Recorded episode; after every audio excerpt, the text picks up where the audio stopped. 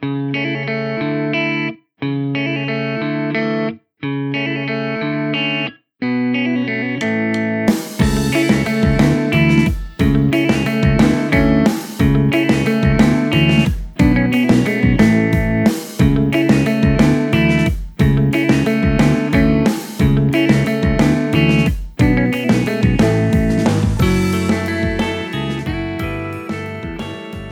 2019年5月13日月曜日になりました。新しい地図上の見方本日もスタートです。こんにちは海星です。世紀の大連休。僕このセリフ好きですね。ゴールデンウィークを終えまして、まあ、多くの人が10日連続とは言わずともおそらく3日以上の連休はほとんどの方が取られたことではないでしょうか。まあ、そのゴールデンウィーク最後の1日を残した5月6日、5月6日振り替え休日でしたっけ？より我々新しい地図帳の味方一派は 味方班はあありがたくも1週間ほどお休みを頂戴しまして、えー、まあ、ツイッターでしかお知らせしなかったんですけど、あのー、まあ、申し訳ございませんと。まあ、うん、お休みを頂戴しましたと言いつつも、申し訳ございませんと言いつつも、自分たちの判断で7日の休みを取ったわけでございますから、こう誰に感謝し、誰に謝罪し、そして誰から頂戴しているのか全く分かりませんが、まあ、その点、えー、国会を通過した法案というものの力によって10日間も連休を取った皆さん方は誰かから休日を頂戴し与えられる、まあ、受け身な人々であることは間違いないのではないだろうかと。僕たちは我々はこう自らの意志によってね自らの決意によって7日間にわたる1週間の休みを取ったいや勝ち取った我々こそが能動的な積極的な人民ではないだろうかと。We are warrior.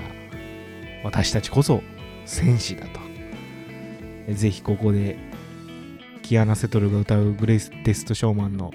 This is me を BGM で流していただきたい。私たちこそ戦士。私こそ私。We are warrior. That's what we have become とね。戦うためにこんな姿に変わったんだと。そこにこれこそが私だと。高らかに宣言したいわけでございますが、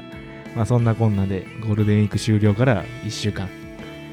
え、土日祝に働き平日に休むサービス業代表の私海星と、え、土日祝に働きゴールデンウィークも働きゴールデンウィーク明け4日に4日間旅行に行ったという、え、フリーランス代表の桜庭クレアがお送りしております。いかがお過ごしでしょうか皆さん。ええ。いかがお過ごしでしょうか。ゴールデンウィークに休めなかったことに対してね別に不満はないんですけどなんかねマイクを持つとこんなテンションで喋っていますね。次の連休は7月までないんですか？海の日までないという状況ですね。6月に至ってはもう祝日がない祭日がないカレンダー通り土日まあね週毎毎回週毎週毎週2連休があると思い思いなさい。まあ僕も、ね、休みはちゃんといただいてるんですけど連休ってのがやっぱりね月に1回あるかないかなんで。海の日は7月の第3月曜日になったんでしたっけ？今年は7月の15日ですか。まあ約2ヶ月間は本日が13日ですから今から数えても2ヶ月間は特別な日というものはない、まあ、つまりそれが祝日なんですけど3連休というものがないということをねゴールデンウィークを終え現在こう真っ暗な気持ちで日々の労働に携わっている労働者諸君にはますます憂鬱な情報ではないだろうかと思うわけです。次の祝日は7月の15日までありません2ヶ月間ありませんざまあみろと高らかにもう一度宣言させていただきます。This is me, we are warrior です。ちなみにですけど、来年2020年の海の日は7月の23日になることがもう決定しているそうです。これ7月のえ先ほど申し上げた通り第3月曜日というわけではなく、えー7月の第4木曜日、うん、7月23日2020年、まあ、そして翌日の7月24日が体育の日が移動し名前を変えスポーツの日として祝日になるそうです。これが金曜日。体育の日ってのは本来は10月にあるものなんですけど来年はスポーツの日として7月の24日に制定されると。で来年はなぜか祝日が7月の中で移動するし10月から体育の日が移動し名前を変えてくる。まあそんなこんなんで4連休が生まれるそうです。7月の23、24、25、26の木金土日というのは4連休になるという、まあ、このように祝日が移動し無理くり夏に4連休を作るというような理由っていうのはあるんですけどもこれはちょっと考えてもらえればわかると思います。ぜひ皆さんの方で導き出していただければなというふうに思います。まあ2020日本で何が起こるかっていうことを考えるとね今年はその改元というような、えー言語が変わるということで10連休が生まれましたけど、えー来年はまた違う、まあ、お祝い事お祭り事で10連休が生まれるというような状況になっております。まあなんかこっから数年間日本という場所はなんか浮かれてるというかねいろんな雰囲気を、えー持った国になっている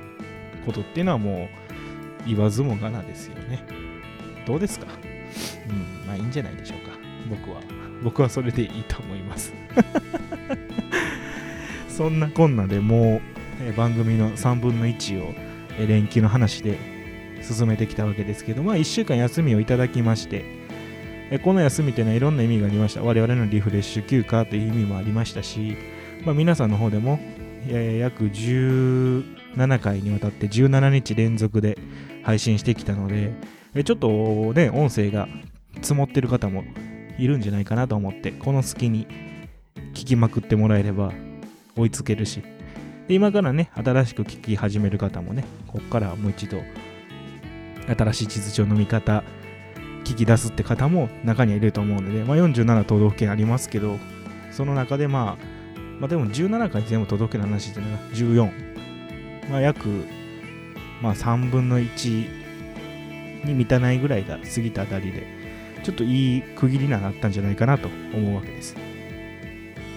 で、まあ、今日残り10分ぐらい使ってね、えーどこか都道府県の話をしてもよかったんですけどそもそもの地図帳の見方というような話をしてもいいんじゃないかなと、まあ、よく話に出ている伊能忠敬そして県庁所在地廃藩置県というようなお話をここで少し触れるのもありかなと思いまして、まあちょっとした小ネタ集みたいな本日はちょっとまあトリビアというか知識を別の角度からつけていただける日になるのではないかなと思います。まあ、先ほど申し上げた通り、伊能忠敬、まあ、地図で、地図の人ですよね。地図の人って言うとね、まあ、どんな人かって話ですけど、まあえーまあ、実測に基づく自分の足を使ってほぼ正確な地図を作成した方です。ま、時代の背景を申し上げると、ヨーロッパ、当時の日本よりもまあ先進的な国家よりも先駆けて実測に基づく地図というものを作成したという意味では諸外国に比べてもものすごく早かった。50歳を超えてから大日本宴会予知地予知全図というものを作り出すわけです。これ最初自費だったそうです。自分のお金を使って作ってたものが後に幕府による公認事業となって、まあ、国を挙げた事業に変わっていくということですね。でもう一つ触れておかないといけない話がありますね。僕が何度も何度も口に出している県庁所在地そして廃藩置県というもの1871年廃藩置県というものが起き行われて、まあ、藩ってものが原則県になったわけです。藩というものをなくして県というものを置きましょうというのが廃藩置県ですね。当時1871年の廃藩置県というのは旧藩いわゆるもともとの藩をまあ有名なところだと長州とかですが、えーというところをそのまま県にしたわけです。なので数という意味では3府302件。3府というのは、えー、東京大阪京都。今は2府ですけど当時は1「都」という呼び方がなかったので3府302件。県庁所在地っていうのはもう当時の城下町がそのまま引き継ぐような形で置かれたわけです。で1871年廃藩置県が行われてから約20年後ぐらいにあまりにも多すぎるじゃないかってことで一道三府43県になるわけです。これ全て足し算すると46まあ当時沖縄琉球っていうものがあったので47には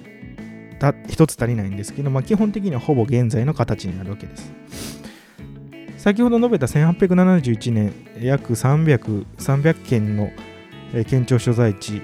というものは城下町が引き継ぎましたようで302件というものを